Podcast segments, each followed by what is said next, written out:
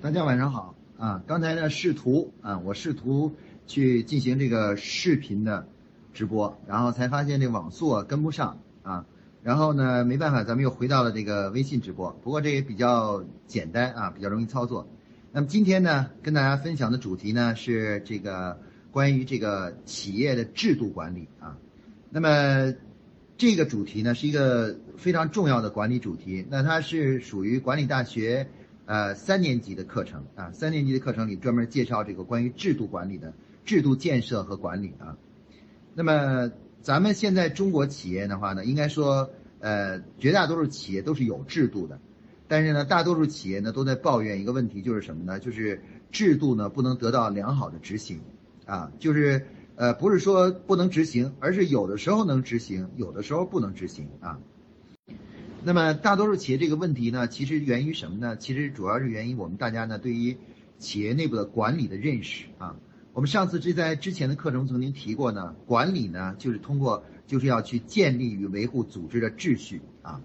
那么管理者呢，他手头呢有两个工具，一个工具呢叫做规则，一个工具呢叫做沟通啊。我们在上次的课程中曾经讲过了，管理的管理者的职责与素养中讲过这个这个问题啊。那么，其中呢，这个两个工具中呢，一个工具是比较硬的工具，就叫规则，或者我们换换一句话话话说呢，就叫做法。那么另外一个呢，就是比较软性的沟通，软性的东西就是沟通啊，也就是这个呃礼啊。那么中国呢，有这个经常说呢，这个人与人之间呢，讲做一件事情呢，经常讲究的就叫法理情啊，法理情。那么我们在企业管理的过程中呢，其实，在任何一家企业里面呢，这个问题呢，都依然是存在的，就是都是要任何一件事情，都可能会有法的问题，也可能会有理的问题，也可能有情的问题啊，情的问题。那么到底怎是法为先，情为先，还是理为先？那么其实呢，这个对于很多企业来说呢，这个问题呢，并没有搞得很清楚啊，搞得很清楚。那么对于大多数企业来说，咱们中国大多数企业来说。啊，比如说呢，这个呃，我们很多企业呢都是由这个老板决策，那么老板决策决策的时间长了以后呢，老板呢对公司的制度呢也不一定记得很清楚，在很多重要的决策的时候呢，可能就忘记了公司呢有这么一条规定，啊，那么由于忘记了一条规定的话呢，又当时又着急，所以就很多决策就做了，那做了以后呢，就会导致什么结果呢？就导致了是最高层呢成为了制度的主要破坏者，那么从。但是呢，从道理上来说的话呢，老板会说，在当时这么着急的情况下，我必须得做出决策，我不能不去这个呃立刻做出决策。那因此的话呢，这个呃破坏了公司制度也是可以理解的啊。这个呢，我们就称为叫理，从理上来讲是讲得通的啊，讲得通的。那比如说有的时候呢，我们遇到一些事情呢，像这个呃公司里头，比如说有一个呃企业家的这个亲戚啊，企业家亲亲戚。啊，比如说没有按时参加一个会议，或者是没有按时提交一个方案，那么如果是其他员工呢，可能会会被按照制度会有一些批评啊，或者惩罚措施。但是呢，这个面对这个企业家的亲戚呢，因为是呃企业相当于股东，可能是，那么这时候呢，我们就会说，哎呀，啊情从情理上来说，这个这个是不适用于他的。那么事实上，这个问题呢，就是关于这个法理情问题啊，是制度管理的根本啊，它是它所谓制度管理的理论的问题，理论问题，就是说我们在生活中任何一件事情呢，就是都有法，就是规则，有理，还有情啊，情情情感。那么人类呢，其实不是一个简单的机器人，它不光能讲道，不不光是讲这个道理，不光是讲法律，同时呢，也经常是讲感情。所以有的时候我们很难在企业管理过程中呢，就很难处理这个问题。那因此的话呢，这个就会导致混乱。那如果法理情是一致的啊，从感情啊，从这个呃法规，从理念上啊，这个一致的。比如说，我们举个例子，一个企业里面有一个员工啊，你从你一直就不喜欢这个员工，而且从这个道理上来讲呢，他最近经常这个啊，比如说是呃这个偷偷的早退，然后呢，这个从规则上来说呢，超过五次呢就要开除。这时候你把他开除了，你会感到很舒服，没有什么心理障碍。那么法理情一致的时候呢，我们不会产生矛盾。但是当法理情产生冲突的时候啊，比如说我们一个亲近的人或者你喜欢的人违反了公司的规则，要受到处罚的时候，那怎么办啊？那么实际上这个对于很多这个组织来说，实际上所有的组织从古到今都面临这么一个重要的抉择，就当情理法产生冲突的时候，以哪个为先，哪个为后啊？那么这个中国古代的时候呢，就是这个呃秦朝的时候呢，就是商鞅变法呢，就做了一个很重要的改革。这个改革呢，就是就是叫做就是以法家的思想啊，就严刑峻法，任何人在这个法律面前都是绝对这个平等的啊，就制定了严刑的峻法。那么这个结果是怎么样呢？就是当时太子的老师因为说错了一句话，把这个鼻按照法律呢应该把鼻子割掉，那真的是把太子的老师的鼻子都割掉了。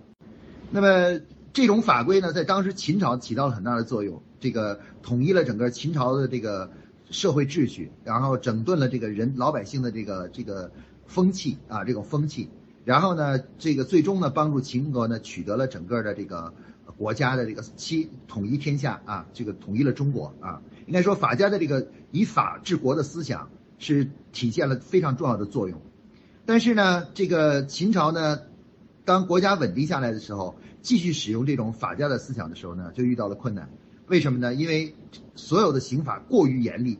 那老百老百姓呢，这个在这种宽松的环境下，用这种非常严厉的这个刑法的话呢？就会制造起巨大的矛盾啊，比如说像那个陈胜吴广当时起义，啊，这个这个为什么起义呢？因为你不能按时到达啊，那不呃刘邦刘邦起义就是你不能按时到达就要杀头了，你不起义也没办法，你不起义就要就要死了。那于是呢，这个最后呢人们就造反了。那么所以说呢，这个秦朝的这个治国的第二阶段呢，证明了一个问题，就是法家在和平时期。法家这种严刑峻法的思想，在和平时期呢，实际上是有问题的。也就是说，和平时期，这个要讲情啊；你这战争时期、困苦时期呢，讲法。那么，其实同理呢，就是对于企业来说呢，啊，这个也是一个我们对于这个管理上的一个规律，就是什么呢？在环境比较恶劣的情况下呢，法规呢可以稍微严苛一些；而环境比较宽松的经济环境下呢，法规就是情理呢，也要也要考虑啊。那么，但是这就是一个悖论，那就是你到底是当遇到一个冲突的时候，你到底是先考虑法还是考虑情？那么，经过管理学家长期长时间的研究呢，就制定了一个很重要的管理原则和规律。这规律就是什么呢？就是内儒外法的思想。所以，所谓内儒外法的思想呢，就是内儒呢是指的说，在制定法规的时候，要考虑人情，啊，考虑人的这个。呃，这个就是人不是完美的，啊，这个人是会犯错误的，啊，实际上就是在制定法规的时候给予一定的宽容度。举例子，我们来看一下，就是这个关于违反交通法规。过去呢，我们这个违反交通法规呢，是每违反一个交通法规，马上就可以扣你的证，吊销你的牌照，或者直接罚你一千块，罚你两千块。那现在呢，我们这个违反交通法规呢，很多交通一般性的交通法规呢，违反以后呢，只是扣你几分儿，啊，比如扣你两分儿，扣你三分儿。哎，通过这种方式，只有知道，只有你把这一年的分数全扣完了，哎，这时候才会让你去再上学习班，你就比较严肃了啊，严肃了。那么这种呢，这种法规的制定呢，就是属于我们说的叫内儒的，呃，思想。所谓内儒的思想呢，就是在制定公司的管理制度或制定法规的时候呢，要本着人性化的思想来制定法规，就不要把事情呢弄得太没有余地，让员工的犯错误的给员工留下一定的犯错误的余地。啊，我们举例子，比如说很多企业说，这个每天早晨迟到，每迟到一次扣一百块钱。那这样的话呢，就是如果是你制定这样一个严苛的法规的话呢，要么呢这个法规呢就执行不下去，要是真执行下去呢，很多员工呢就会怨声载道啊，因为可能因为交通的拥挤的缘故啊，因为呃呃昨天晚上突发的家里的那些事件，造成了这个什么，造成了那个就是这个迟到。然后你就扣一百块钱，那么这就属于叫做像秦朝一样叫严刑峻法啊，严刑峻法。那么我们可以看到呢，其实这个内容的思想呢，它就是要充分考虑人性化。比如就这个关于这个呃我们说的这个呃上班的迟到的问题，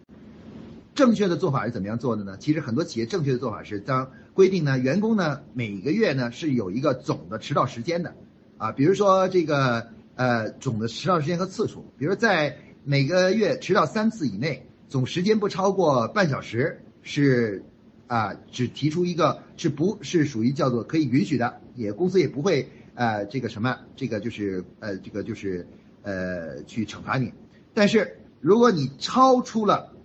这个半小时，每超一分钟啊，那么就记一次什么呢？违规，啊，违规，违反公司管理规定啊。那么关于违规的，待会儿我们会介绍到，就是怎么样使用这种通通用的奖奖惩原则。那么讲到这里呢，我们可以看到，这就叫内儒的方方呃方式啊，内儒的思想。什么叫内儒的思想呢？就要充分考虑到可操作性和人性化的问题。我们现在很多企业制定的管理规章制度很多，在制定的时候呢，因为没有受接受过这个关于制度制定的规则，那么制定的时候呢，就会出现什么呢？出现了完美主义的倾向。所谓完美主义倾向，就是把人都想的，就是非常完美。觉得大多数人都可以不犯错误，所以说每次制定这个规则的时候，比如说开呃开会迟到罚一百块钱，然后如果是比如说是呃出一次什么样的差错扣多少钱什么之类的，这样呢这就制定了一系列的这样的规则，但是呢等实际实施起来的时候呢，又会发现一个问题是什么呢？发现人不是完美的，这种错误不是一个人犯，而是很多人犯。那在在这种情况下呢，出现了什么呢？法不责众。那么法不责众的是怎么样？就是大家都出现这个问题的时候，自然这个惩罚也就也就也就不存在了。那其实惩罚存不存在是次要的，最重要的是什么呢？大家对于制度的意识发生了变化。如果员工发现公司里面有很多条制度，其实在实际中是没有得到贯彻执行的，那就员工会渐渐理解为所有的规章制度都是可以有可以无的。那但到底什么？到底什么时候执行呢？哎，他执行思想是说，老板重视的时候，这个制度就要贯彻下去；老板不重重视的时候，就制度就可以松懈下去，就可以不用贯彻了。那么这样的话，最终呢，我们的整个组织呢，就会变成什么呢？就是制度对于我们这个组织来的，它就没有约束性了。这种约束就变成了什么呢？变成了是啊，抓一下啊，搞一下运动啊，它就会严格一些；不抓的话，马上就那什么了，马上就是这个就是。呃，就就会最终呢，就是制度等于是不存在了，这也是导致很多数很多数企业啊，这个制度啊虽然有很多，但是真正得到落实的，能够严格得到落实的是很少的啊。原因很简单，就是因为我们当时有一部分的制度啊，制定的时候呢过于完美化，没有充分考虑到人情啊，没有考人情。那么由于没有考虑到人情的话呢，大多数人经常会违反。那这样的话呢，就会出现什么呢？出现了这个就是大家呢开始这个就是呃。最后的法不责众的情况，因此的话，在制制制定制度的时候，制定制度是解决制度落实的一个根本，啊，很多人会认为制度在于落实和执行的监督，其实这个想法是错误的。首先，制度制定的时候，它就已经决定了你这个这个制度能不能存在下去，啊，如果你制定的过于极端，那么这个制度本身它就无法在实践中存在下去。就会导致制度体系的崩溃啊，所以我们说这个制度管理中的第一步是关于正确的制定制度啊，也就是说，从这个内儒外法的思想，就是在制定制度的时候要留有一定的余地啊余地。我们举个例子啊，比如说企业呢，就是经常有个制度，比如说所有员工啊，所有报销，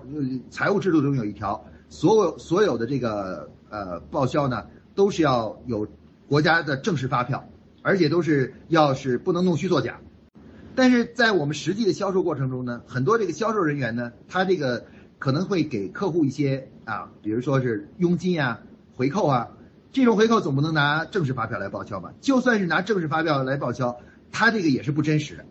对吧？这本身就是弄虚作假，肯定弄虚作假，因为他不是真正的，他就要弄虚作假。虽然大家心里都明白这个事情啊，就都知道这个是正当的，比如说是确实是钱是给了别人了。但是这个本身的话呢，它是因为它违反了公司制度，说你不能够在报销的时候弄虚作假啊，就是明明不是这样花这个钱的，你用另外一个名义来报报这个东西，这是不行的，对吧？那么像这样一像这样一条制度的话呢，那么如果你在制定的时候你这么写的话，你就等于是说在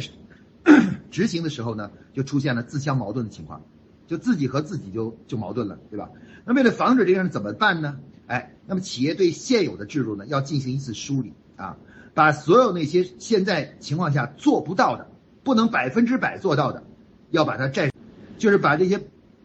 不能百分之百做到的这些制度，可以暂时把它取消掉，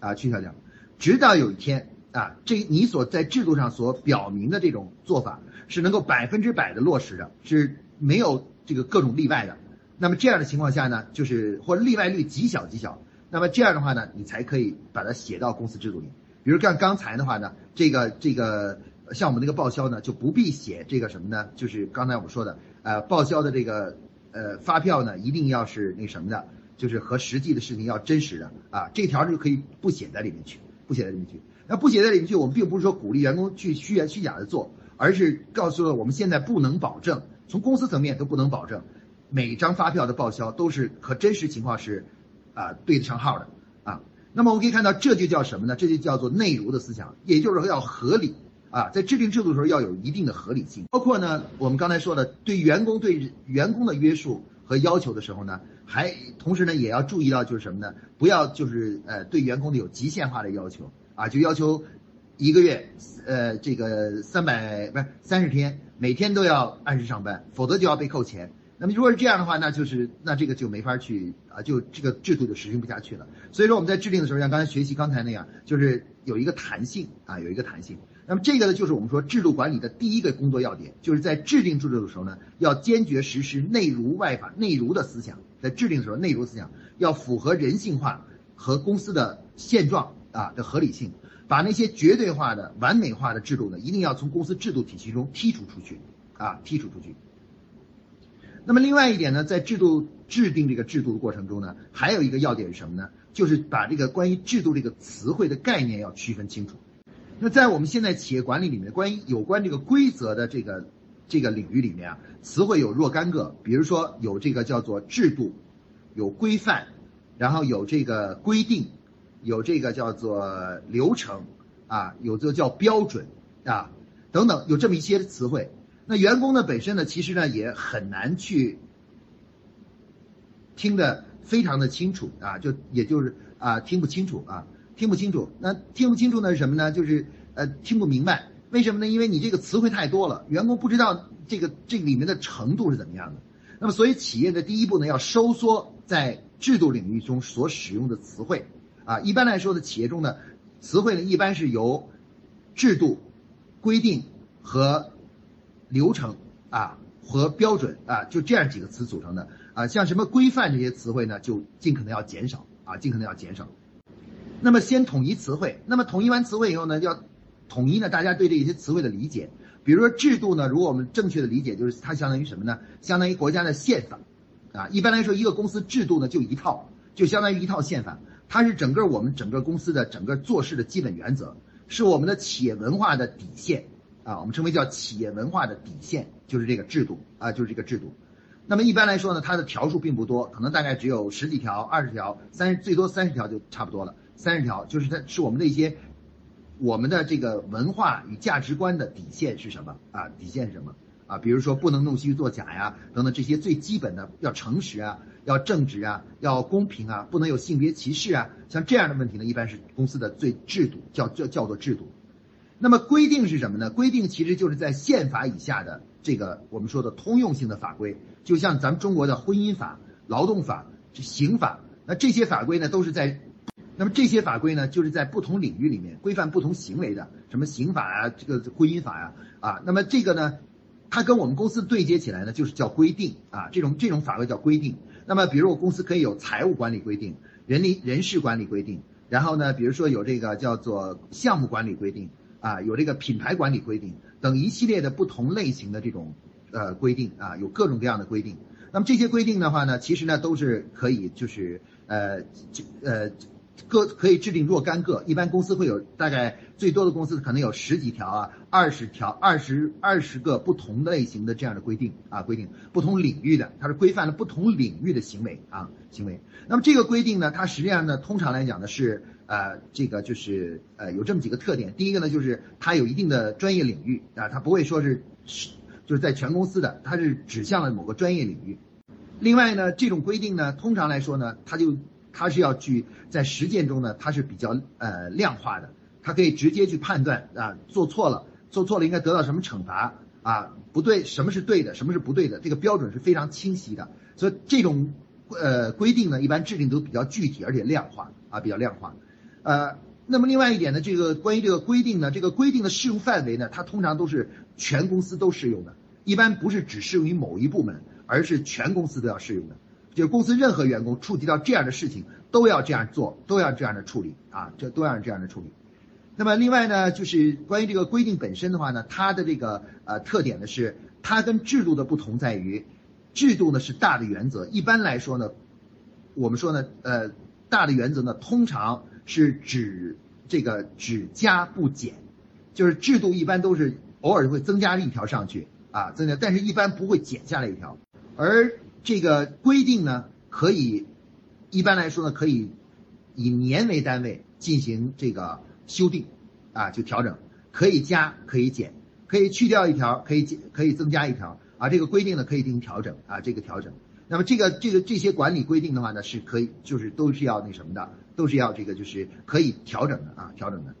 那么我们说呢，比如说刚才我们提的词汇中还有一个就是关于什么呢？关于这个流程和这个标准啊。我们说在工作中有很多规一些规范的流程，流程里呢还定了很多很多标准。那这个东西相当于什么呢？这个呢，我们打个比方呢，就相当于当劳动法到了广东省的时候，哎，他会制定一个广东省劳动法执行办法，啊办法，那就是把劳动法中还阐述的不太清楚，或者和当地实践结合的不太清楚的时候，会制定一个实际的操作的一个办法。那么这个东西呢，它通常来说呢，不能算是法。它不能算作是我们说的这个法规，它的最大特点就是什么呢？就是呃呃，一般违反了这个流程，违反了操作流程的话呢，啊，它是这个就是不能够这个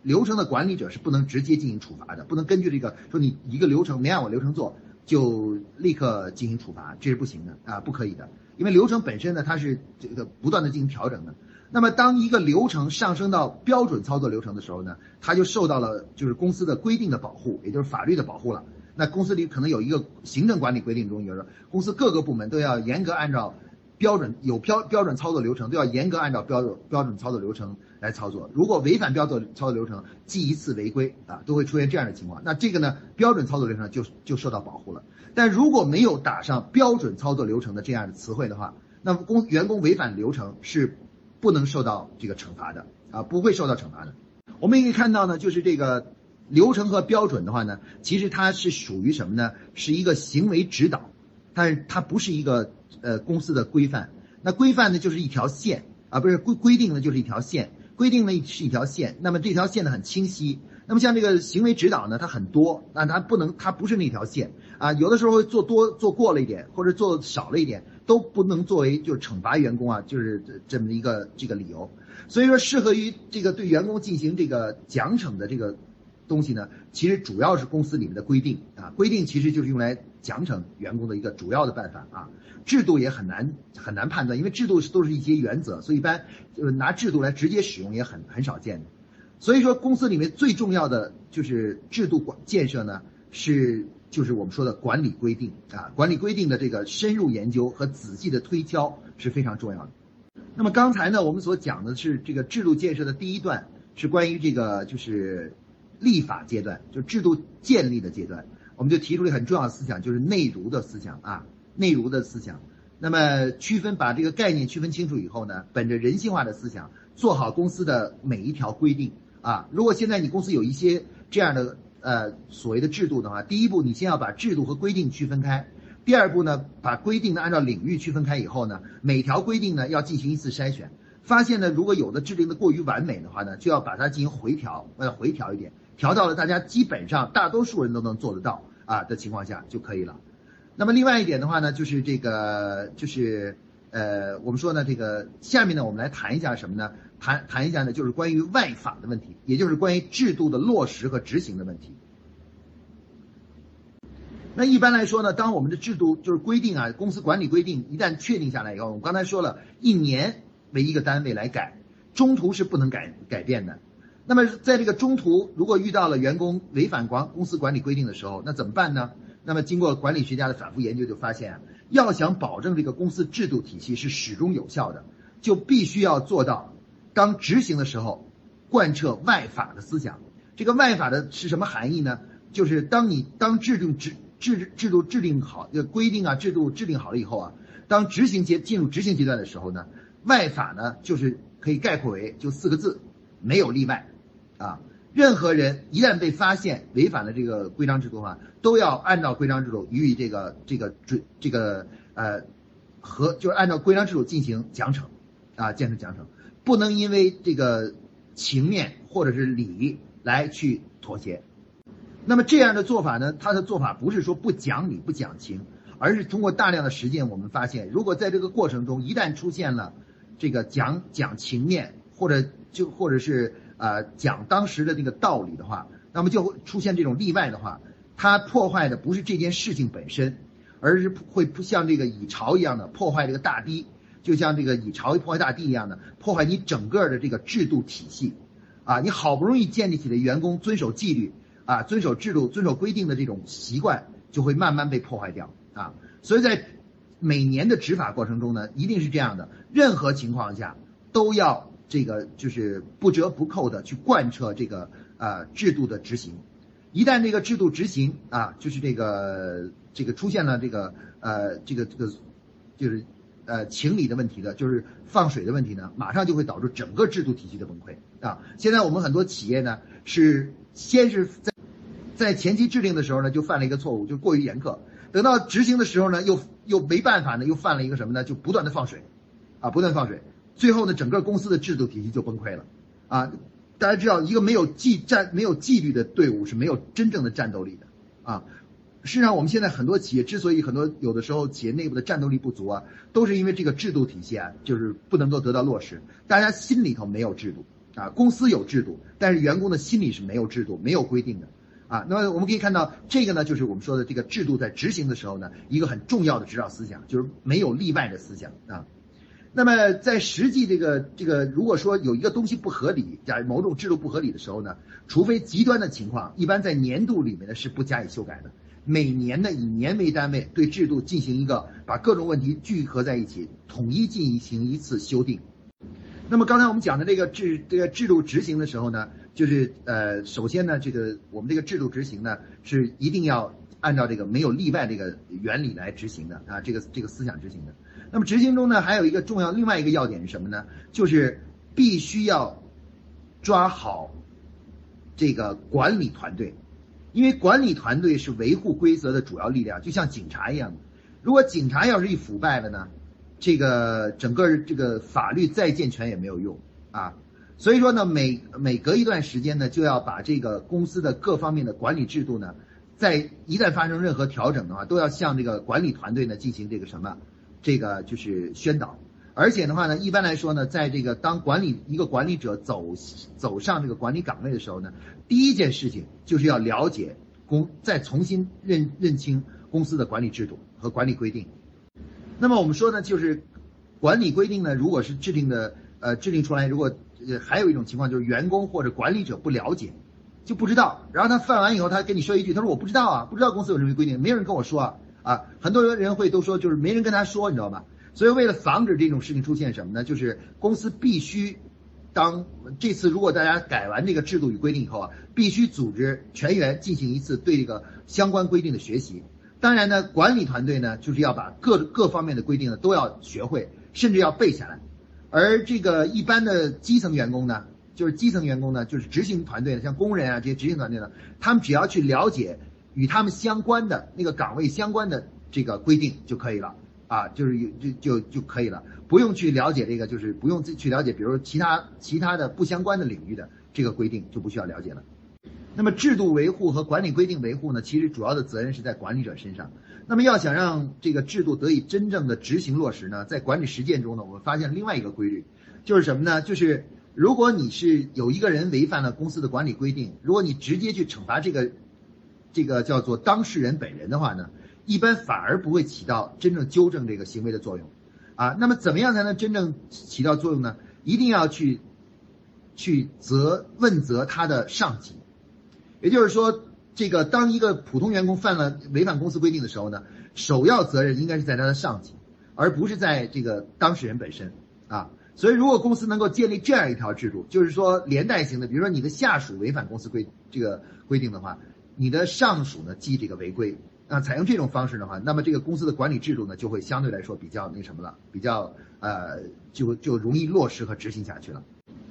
今天关于制度这个问题的呃最后一个问题呢是关于啊。就是，呃，当人们违反了这个这个相关的规定的时候，我们该怎么样进行奖惩啊？那么有的公司不不懂的，就是在每个规定里就直接写了罚多少钱啊，这个呢是不对的啊，这是不对的。那么第二个呢就是什么呢？第二个呢就是有的时候直接就是每条相关的那个违反的时候，立刻说怎么就是直接呃怎么怎么就是比如开除啊或者什么之类的降级啊什么之类的，这是不对的。那么应该怎么做呢？应该建立一个像我们现在交通法规一样的，就是呃叫做既违以违规啊作为一种就是呃就是呃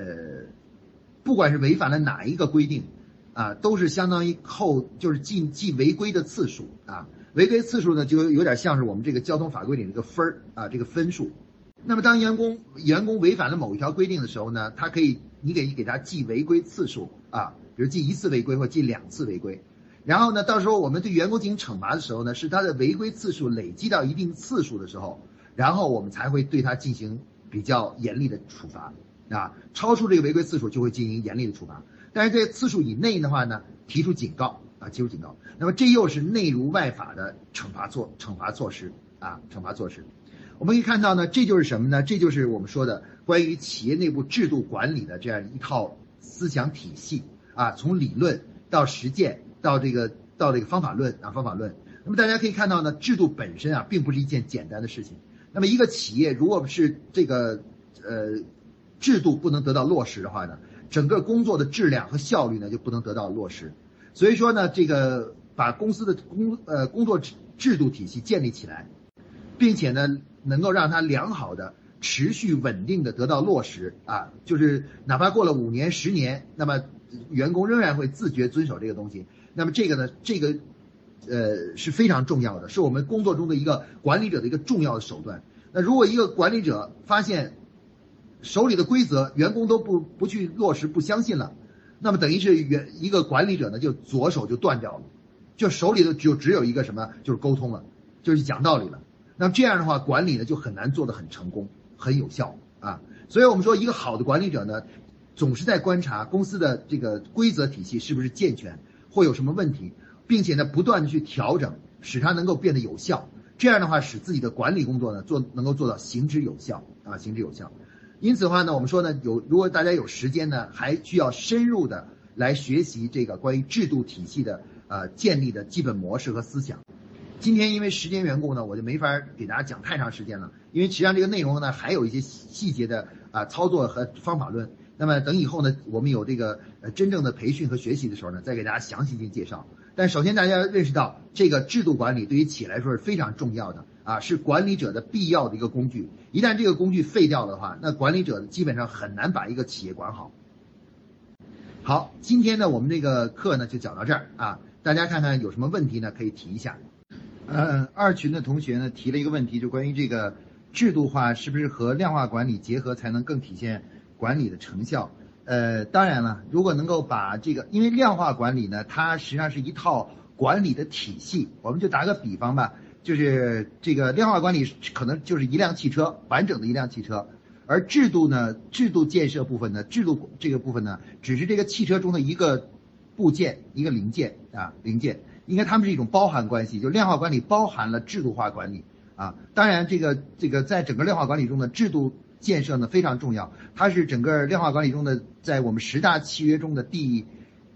三大契约，第三大契约就是也是非常重要的组织约定啊，组织约定。那如果是一个组织不能够把这个约定做好的话呢，就很难就是把这个量化管理做好啊，确实也是这样的。那个关于公司这个，刚这位同学提了一个，春林同学提了一个关于这个，呃，公司急需用人，然后呢就会因为着急嘛，所以说就会违反公司的一些相关的制度或者是呃一些学习和培训就已经开始上岗了，结果他就违反。规定了，那么这种情况呢，我认为呢，就是最好的办法是什么呢？就是第一呢，就是呃，其实这是跟公司的计划性有关的，啊，公司呢，因为有时候会出现一些突发事件，那破坏制度最容易出现的情况就是突发事件的这种破坏对整个制度的冲击啊。那么我觉得组织内部呢，关键是大家对于这个制度的和管理规定的严肃性的认识。那如果是大家觉得这个真的是很重视的话呢，就算是比如说晚上加班。啊，就是比如加上几天的班，也要把这个就是一个人都让他把这个制度啊、规定啊都啊都学好，都学习了，或用其他的方式，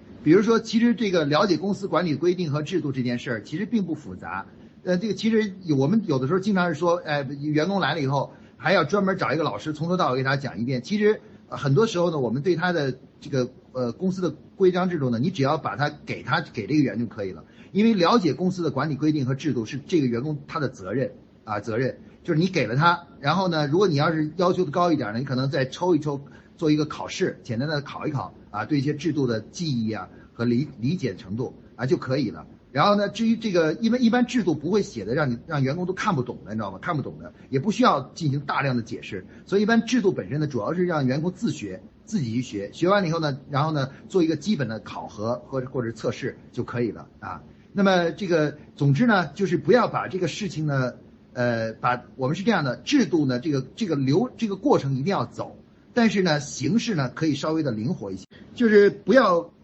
我们我们这个我们要坚持的是什么呢？就是一定要从形式上要符完全符合公司的这个呃规定。那么遇到特殊情况的时候呢，我们也要想尽办法让形式上一定符合公司的要求。但是呢，就是这个繁简程度，或者说是这个操作的这个呃，就可以说这个什么呢？水平上呢，你放点水没关系啊，放点水没关系。为什么？因为因为公司规定里并没有说一个培训培训的一定要培训到什么程度，达到多少分，达到多少才行。那如果假如公司里没有提到这个东西的话呢，你先得把这个走了。大家可能说王老师，你这不是故意放水吗？其实这不是这样的。这个问题是在于什么呢？在于我们要从我们要抓大放小。什么是大呢？公司的。制度文化